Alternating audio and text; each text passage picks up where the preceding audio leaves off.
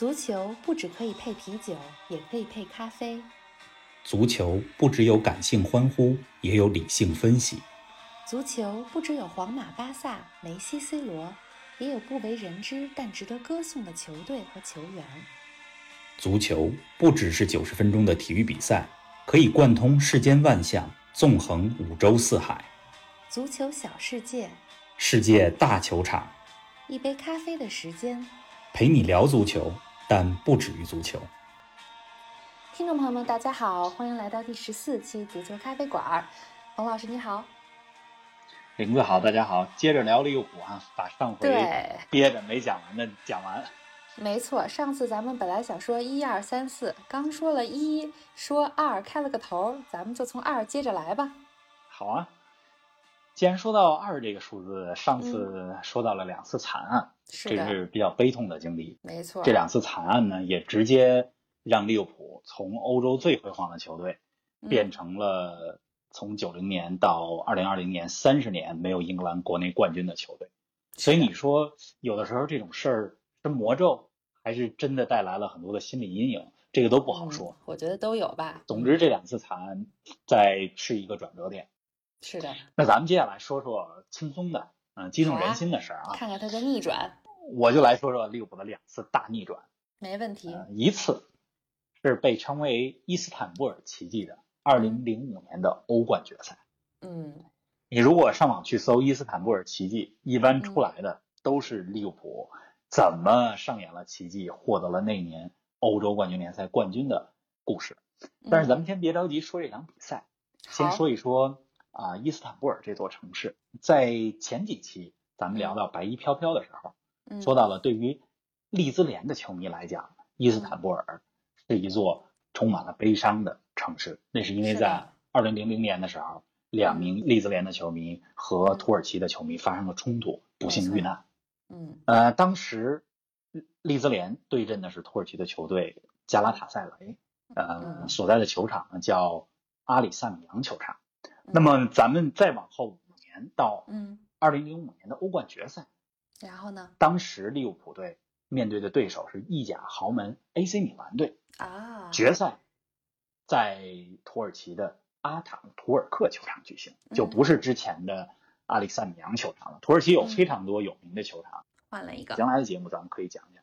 可以啊。而这个阿塔图尔克球场嗯能够容纳八万多人，是一个非常很新大了、非常大的球场。嗯它是二零零零年之前，嗯土耳其伊斯坦布尔为了申办二零零八年的奥运会嗯所建的一个新球场。专门建的。嗯如果对大家记得北京申办二零零八年奥运会的时候，嗯当时是五个申办城市，嗯，伊斯坦布尔就是其中的一个。是的，当然，那一届奥运会的是咱们北京对吧？赢得了举办权，但是这个阿塔图尔克球场就用作了各种大型赛事的决赛，嗯包括土耳其国内的欧洲赛事的呃决赛的场地。嗯二零零五年的欧冠决赛嗯，对阵双方，一个是利物浦，一个是 AC 米兰，是的，这可都是在欧洲欧冠、欧战的赛场上嗯，非常荣誉加身的球队。没错，我们之前节目讲到了，皇马是获得欧冠冠军次数最多的球队，嗯那 AC 米兰和利物浦就是紧随其后。嗯，在二零零五年的这场决赛之前嗯，AC 米兰呢是六次欧冠的冠军，嗯，利物浦呢？而利物浦呢是四次。啊，你说利物浦从九零年以后就没得过英格兰的冠军，那到零五年那都已经十五年了。对啊，二零零五年的时候，十五年没有夺得过英格兰冠军，嗯而且二十一年没获得过欧冠冠军。啊，更久，所以决赛对战 AC 米兰的这场比赛，嗯是利物浦人等了无数年才迎来了一场重大比赛的决赛，终于等来了。嗯结果嗯，上半场比赛并不如他们所想象的那样。怎么呢？AC 米兰开场第一分钟，嗯，呃，老将马尔蒂尼哟就打进了一个进球，直接破门。然后中场休息之前，嗯阿根廷前锋克雷斯波嗯，又连续进了俩球。哎呦，四十五分钟半场结束，嗯，零比三，有大比分落后了。大家都以为利物浦已经大势已去了，嗯，结果神奇的事情到下半场就发生了。怎么呢？利物浦下半场连扳三球，嗯先是杰拉德队长啊嗯，吹响了进攻号角，然然后捷克的球员斯米切尔嗯和西班牙人哈维拉隆索嗯又连进两球，六七分钟的时间，一共进了三个球，啊，比分看着从零比三变成了三比三。说句这个开玩笑的话，如果有球迷在这六七分钟当中去上了趟厕所，嗯回来以后发现从零比三到三比三，都以为这个比分打错了呢。所以真的是不得不感叹足球的神奇啊！你越说你说杰拉德先吹响了进攻号角，然后这几个人，然后是哈维·阿隆索，我怎么越听越耳熟呢？零五年的时候，是不是正是中学时候你夜里叫我们起来看过的这场比赛，对对对，是对吧？我真的是想起来了。是那个时候，利物浦当时队中有很多知名的球员，杰拉德，还有澳大利亚的前锋科维尔。嗯那场比赛最后三比三之后嗯，进入到了加时赛，嗯加时赛两边都没进球嗯，就进入到了点球大战。啊，点球大战当中，利物浦当时的门将波兰人杜德克嗯，表现非常神勇，扑出了 AC 米兰的点球，厉害。最后利物浦赢了。那场比赛跌宕起伏的过程，嗯，还有逆转的神奇，也被载入了欧冠的史册。一场精彩的比赛啊。没错，嗯另外一场大逆转，嗯，什么时候呢？嗯，就是在这两年发生的。嗯二零一八一九赛季的嗯欧冠半决赛两回合，嗯嗯，这是去年二零一九年，嗯呃四月份发生的事儿。嗯利物浦在半决赛当中面对的可是梅西领衔的巴塞罗那。嗯两回合比赛，嗯，利物浦先做客巴萨的主场诺坎普，嗯第二回合巴塞罗那再回到利物浦的安菲尔德。是的，第一回合，呃，利物浦在巴萨输了个零比三，嗯，然后呢？然后回到安菲尔德的时候，嗯，还有九十分钟的比赛，第二回合，嗯那个时候已经零比三落后了。对呀，怎么办呢？只不过和二零零五年不一样的是，嗯那是一场比赛的零比三，嗯，这是两回合的比赛中零比三落后。嗯那第二回合，利物浦必须以至少四比零的比分赢球那可不容易才能够晋级。嗯，结果利物浦就赢了一个四比零。哟，要什么来什么。当时进球的两个球员，我印象非常深刻。嗯，谁呢啊一？个是比利时人叫奥里吉，嗯他还不是利物浦的主力前锋，是嗯替补前锋进了俩。嗯另外一个是荷兰的球员，中场五号维纳尔杜姆进了俩，这不怎么进球的维纳尔杜姆进了俩。神了。最终利物浦挺进决赛，嗯在决赛当中战胜了同样来自英格兰的托特纳姆热刺队，嗯，获得了冠军。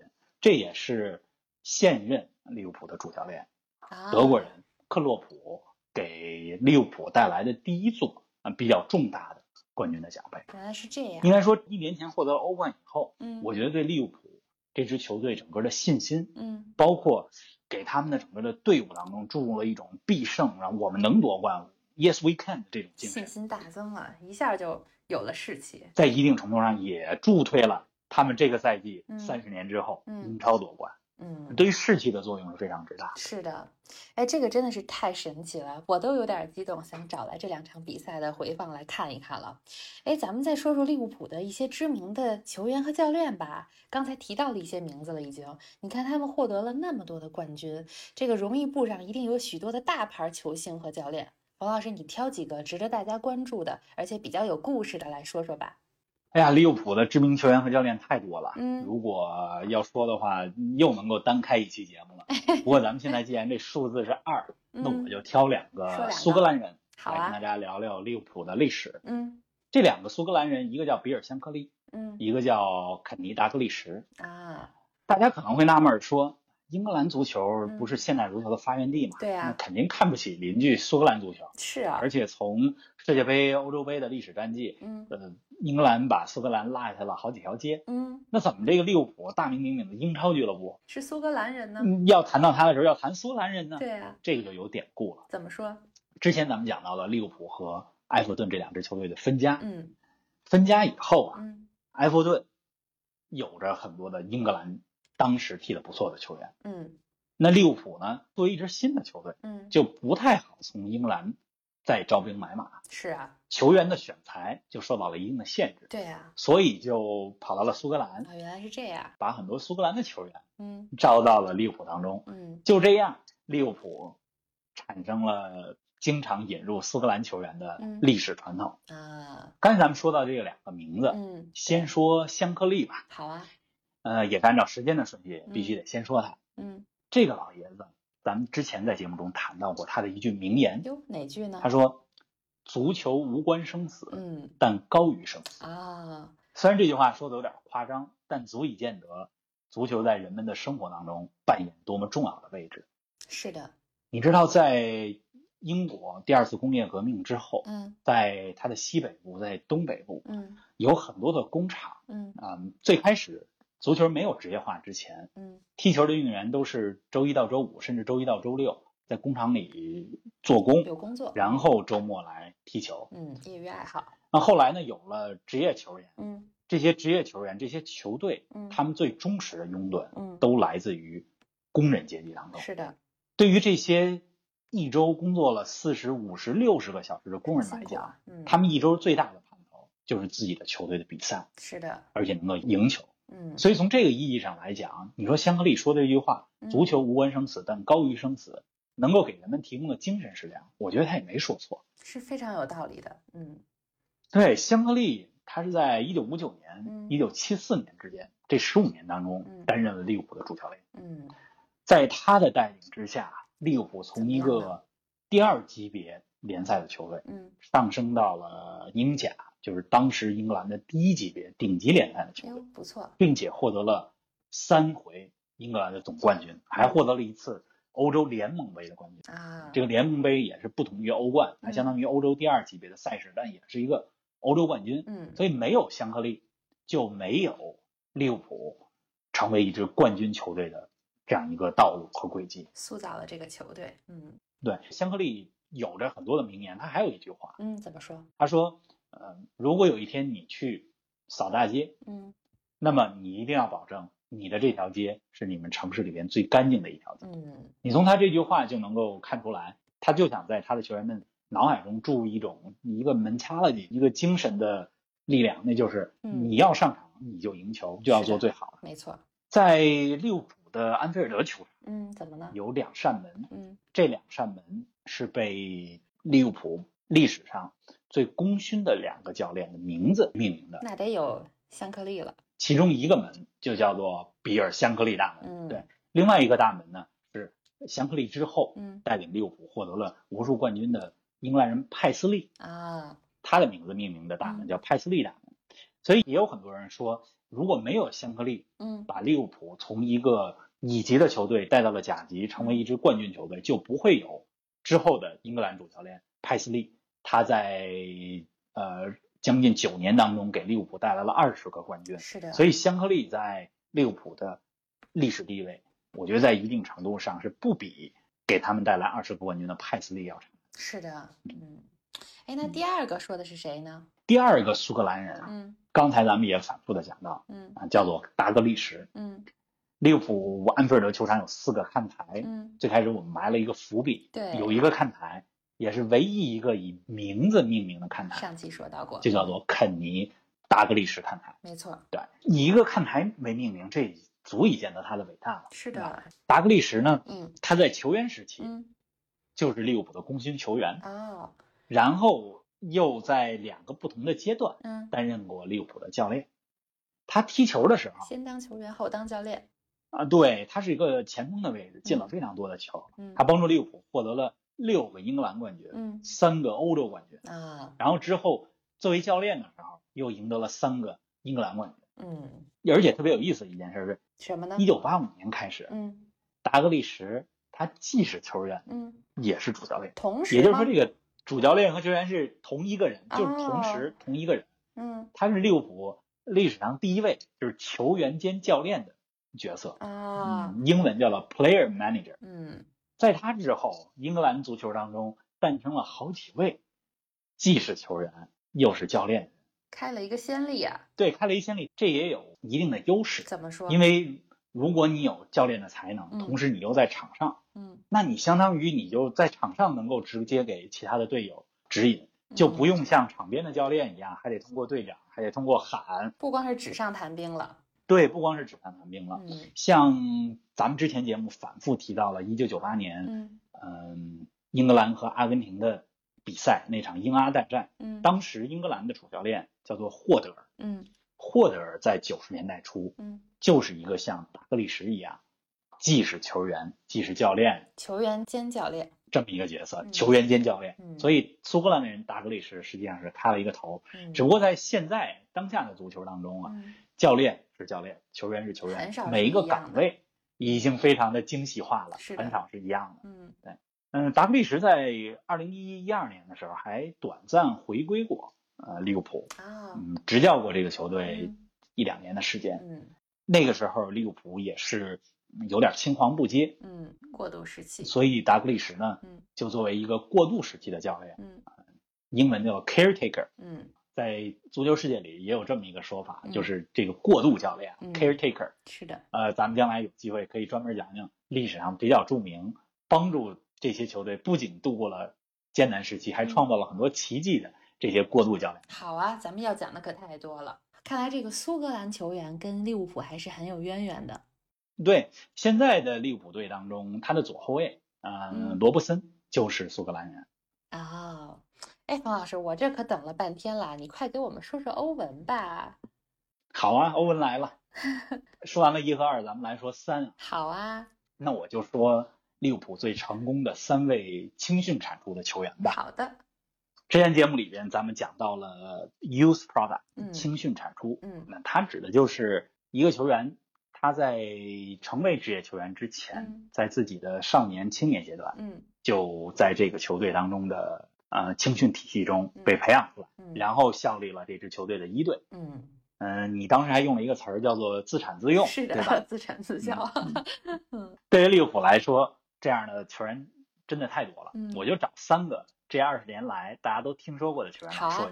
嗯，前锋、中场、后卫，咱们各说一个。没问题。前锋呢，必须是迈克尔·欧文。是的，嗯，欧文出道的时候，你看中国和国外的媒体，嗯基本上都会用到这么一个词儿，就“自古英雄出少年”，嗯，就是形容的欧文。很早就出道了。欧文他在十七八岁的时候就出道了，嗯在利物浦效力了将近八年的时间，嗯，给利物浦打进了一百多个进球。欧文的特点就是小个儿。小个儿嗯，但是速度快，嗯，嗯，门前嗅觉特别敏锐，是的。射门也很果断。嗯你看欧文的身材，还有他的灵敏的身姿，根本想不到他是一个英格兰前锋。对啊因为英格兰前锋大家对他的刻板印象都是像阿兰希勒一样，嗯又高又壮，对啊。能撞，嗯有冲击力，嗯对吧？能投球技术好，嗯这种前锋。但是欧文是一个非典型的英格兰球员，嗯，没错。很多人都记得，刚才咱们又讲到了1958年世界杯的英阿大战，他嗯攻破阿根廷的球门的那个进球。嗯从中场过了以后，就嗯开始奔袭，晃过了阿根廷的后卫阿亚拉，直接打进了罗阿的球门。是的。至今我也觉得是世界杯历史上最经典的十大进球之一。嗯嗯，人们都说啊，说欧文把他最好的年华、嗯最佳的表现都留给了他的母队利物浦队。啊嗯，确实如此。嗯，怎么说？二零零四年，嗯皇马把欧文买走了。嗯那个时候，皇马一年买一个大牌球星，嗯啊齐达内、贝克汉姆、罗纳尔多、是的。欧文，这是他们当时引进的巨星。嗯但是到了皇马以后，嗯，欧文的状态就开始走下坡路。有。按道理来讲，从利物浦到皇马，这应该是一个升级。嗯，毕竟皇马是欧洲最成功的俱乐部是啊。之一吧。嗯嗯，但是到了皇马，表现怎么着都打不出来在利物浦的那种状态。是啊。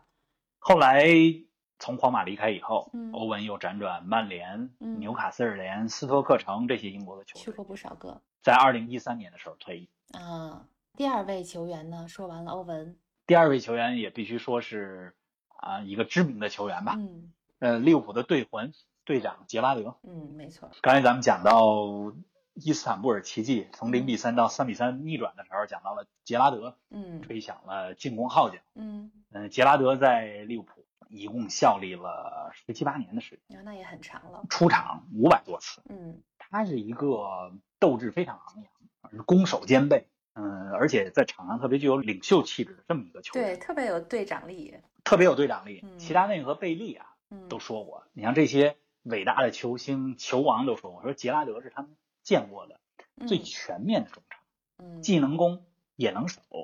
那个时候的利物浦有杰拉德，嗯还有哈维·阿隆索，嗯嗯，等等很多的球星。二零零五年都获得了欧冠的冠军，嗯但是杰拉德唯一的遗憾嗯，就是他没有作为利物浦的队长捧起过英超联赛的冠军对。，即使是那么好的阵容，嗯，没错。嗯，杰拉德呢，他是在二零一五年的时候就离开利物浦，嗯去美国大联盟发展了，加盟美国的洛杉矶银河队。嗯，嗯，他当时其实完全有实力效力英格兰或欧洲的其他的球队。利物浦咱们踢不了，咱们可以去个英超的其他球队。是啊，但是他唯一让他不在欧洲继续踢球的很重要的原因，什么因？就是他不想再代表别的球队啊，有可能面对利物浦队，嗯，所以选择了到美国来踢球。嗯现在杰拉德他已经是一个主教练了，嗯，是苏格兰格拉斯哥流浪者的主教啊，练。又是一个熟悉的名字，对，那再说一个球员，这是第三个啊，我觉得让我印象非常深刻的利物浦青训出品的球员。谁呢？这个球员的名字啊，他没有杰拉德、欧文名气那么大，嗯，但是在他职业生涯当中，怎么呢？只效力过一支球队，啊，就属于咱们说过的一个人一座城的系列，像马尔蒂尼、像托蒂嗯一样，职业生涯只效力过一个球队，嗯，他就是利物浦的后卫，嗯叫卡拉格。所以他一直都在利物浦，对他给利物浦踢了十七年，嗯代表利物浦出场过五百零八次，比杰拉德还多了四次。嗯他和杰拉德是同期的球员，嗯一欧文是更早一些时候的球员了。是的，而且值得说一说的是啊，嗯，怎么呢？卡拉格除了是一个防守的健将以外，而且呢？他在场下是一个足球知识特别渊博的球员。啊，很多的职业球员啊，他们其实对足球历史，包括一些足球的技战术不一定特别了解，都不太了解。嗯，他就是踢好自己的球，是的，比赛完、训练完了以后，自己的业余爱好可能也跟足球没有太多的关系。嗯但是塔拉格不是一样，他可是足球世界里就是球员当中的嗯百科全书，啊，因为他业余时间最大的爱好就是看跟足球有关的书、看杂志嗯，等等哎。，这句话有点耳熟，冯老师好像也是，业余时间最大的爱好就是跟足球有关的一切，但我不是这个职业球员，跟人家没法比。开玩笑，嗯，卡拉格呢，嗯，还有一个特别有意思的地方，怎么呢就是他从小嗯，是一个埃弗顿的球迷，哎呦，那怎么到了利物浦呢？他是在利物浦土生土长，嗯。从小跟着他的家人嗯。看埃弗顿的比赛，嗯。也是埃弗顿的死忠。嗯。他怎么到了利物浦呢？嗯。那是因为他在选择青训营的时候，嗯。当时对他来讲，对职业生涯、对他的能力发展嗯。最好的一个选择嗯。就是利物浦，嗯，所以他也是为了自己的发展去到了利物浦的青训营，选择了自己喜欢的球队的选择了 斯迪，对对，但是在利物浦这一效力，嗯就是整个的职业生涯。既来之则安之，除了刚才咱们讲到的杰拉德、欧文、卡拉格以外，嗯嗯，利物浦还有非常多自己培养出来的青训球员，比如说，嗯，很多中国女球迷们喜欢的英国的帅哥麦克马纳曼，啊也是利物浦出品，啊，后来也去了皇马，嗯还有和欧文搭档前锋的谁呢罗比福勒。嗯，哎，咱们说了这些当时的知名的球员，说说现在的利物浦吧。你看这个欧文啊、杰拉德、卡拉格，他们在利物浦的时候，其实都没能赢得英格兰联赛的总冠军。那现在利物浦赢回了阔别三十年之久的冠军，这支球队有哪些过人之处呢？既然说了三，咱们就再说一个三吧，好啊说三叉戟，嗯因为这几年来啊，嗯利物浦在他前锋线上嗯有三位球员表现特别好。嗯，而且他们是一个非常稳定、高效的进攻组合。谁？这三个人呢，嗯就是萨拉赫、嗯菲尔米诺、嗯马内组成的啊三叉戟。嗯你看这三个人的名字啊，平时不看球的球迷可能都没有听说过。是的，对，他们这三个人也都是知名球星啊，嗯。但是毕竟没有像 C 罗、梅西，咱们上期讲到的伊布那么有大牌儿。嗯。但是这三个人的合力嗯，是杀伤力非常之大的。有点铁三角的意思哈，非常稳固，非常哎，铁三角。嗯。嗯刚才咱们讲到利物浦历史当中呢，嗯，呃，大部分时期都是英格兰、嗯。苏格兰球员为主，是的，但是现在的利物浦球员啊，嗯组成非常之国际化。怎么说？刚才提到的三个前锋，嗯萨拉赫来自于埃及，嗯啊菲尔米诺来自于巴西，嗯马内来自于塞内加尔。啊，这么三个人，他们可能单独拎出来都不是最好的，嗯不会有那么强大的表现，但是把这三个人总合在一起，嗯这绝对是最有杀伤力的嗯攻击群，嗯，要想夺冠，他们不光进攻得好，防守也得好哈。对啊，光进攻不行。虽然有的教练他的战术理念就是没关系，你进仨我能进四个，你进五个我能进六个，但是这个不行。是啊，你要是冠军球队的话，呃，你必须得有好的防守。嗯呃，利物浦二零一八年错失了欧冠，嗯但是马上二零一九年就夺得了欧冠。嗯二零一九年错失了英超，嗯但是马上二零二零年就夺得了英超。哎，这还挺有意思。这个变化和进步，嗯其实就和他弥补了防守上的漏洞有关系。啊，原来是这样。刚才咱们提到的进攻三叉戟，嗯实际上他们的表现一直来讲是比较稳定的。嗯那让利物浦从错失冠军到最后夺冠，嗯这个差距就来自于防守，嗯嗯，确实防守的不强。嗯呃，利物浦这个球队的引援哈，嗯就是咱们说到了有些球队啊、在转会市场上花了非常多的钱，大手笔来引援。但是从德国人克洛普，嗯他二零一五年来到利物浦以后，他还真的不是花很多的钱来买球员。一般的几笔引援都比较的经济实惠。嗯你像就说现在的这个两个边后卫吧，嗯右后卫安莫德嗯，这是利物浦自己青训体系中培养出来的球员啊，自产自用。是左后卫罗伯森嗯也没有花多少钱买过来。嗯。那除了后卫以外呢，嗯。利物浦队买中场、买前锋，嗯。也不是像转会市场上的切尔西、曼城一样，嗯。嗯，掏那么多的钱，嗯。嗯，甚至是高出市场的价格嗯。来把一些球员招至麾下。嗯。但是呢，嗯。这两年利物浦买守门员嗯。和买后卫，嗯，确实打破了之前经济实惠型的惯例。哟，怎么说？他们花大价钱嗯。买来了巴西的门将阿里松，嗯买来了荷兰的后卫范戴克。啊，为了弥补这个防守，对，这两个人可是当时都是世界上最贵的守门嗯员和后卫。嗯，我们说没有花钱的不是，对呀，这个补强了防守之后，嗯冠军也自然就来了。嗯，当然，除了球员的功劳以外，咱们也嗯必须得说说利物浦现在教练啊、约尔根·克洛普，怎么样呢？这是一个非常有思想、嗯有领导力、有嗯魅力的一个德国教练，嗯呃也被简称为或者说昵称为“渣叔”吧。啊渣是 这个胡渣的渣，因为基本上他出镜的时候，这嗯胡子都疯长啊，所以这有了这个外号叫渣叔。嗯他呢是一个德国教练，嗯呃，之前在德国的美因茨零五，包括德甲的劲旅多特蒙德嗯都获得过成功。嗯啊，二零一五年的时候来到利物浦，嗯用了五年的时间，嗯，还挺快的嗯，，帮助利物浦不但获得了欧冠的冠军，嗯还获得了阔别了三十年之久的英超的冠军。真是有两下子。所以夺冠之后，今年嗯也有很多人说说，哎，我们必须在安菲尔德外边给克洛普立一个铜像啊，呃，来这个太不容易了表示对这个教练的感谢。而且克洛普他打法特别有特点怎么说？啊、他还给足球字典增添了一个战术词汇，什么呢？叫做 “gegen pressing”。嗯，这个词儿听起来前半部分就不太像一个英文的词儿，德语，这是足球术语当中少有的带有德语词汇的词儿。它的意思是什么呢？是高位压迫，嗯或者叫反向压迫。嗯咱们将来如果有节目能专门讲一讲足球技战术的时候，再跟大家来讲讲克洛普的比较独特的这个高位反向压迫是怎么回事儿。好呀。哎呀，冯老师，听你说了这么多，咱们说了两期利物浦了，感觉关于这个城市、这个球队的故事还有很多很多。以后有机会的时候可以再听你讲个三天三夜。那么今天的节目呢也快到尾声了，相信听众朋友们呢也听得非常的过瘾。冯老师还有什么要补充的吗？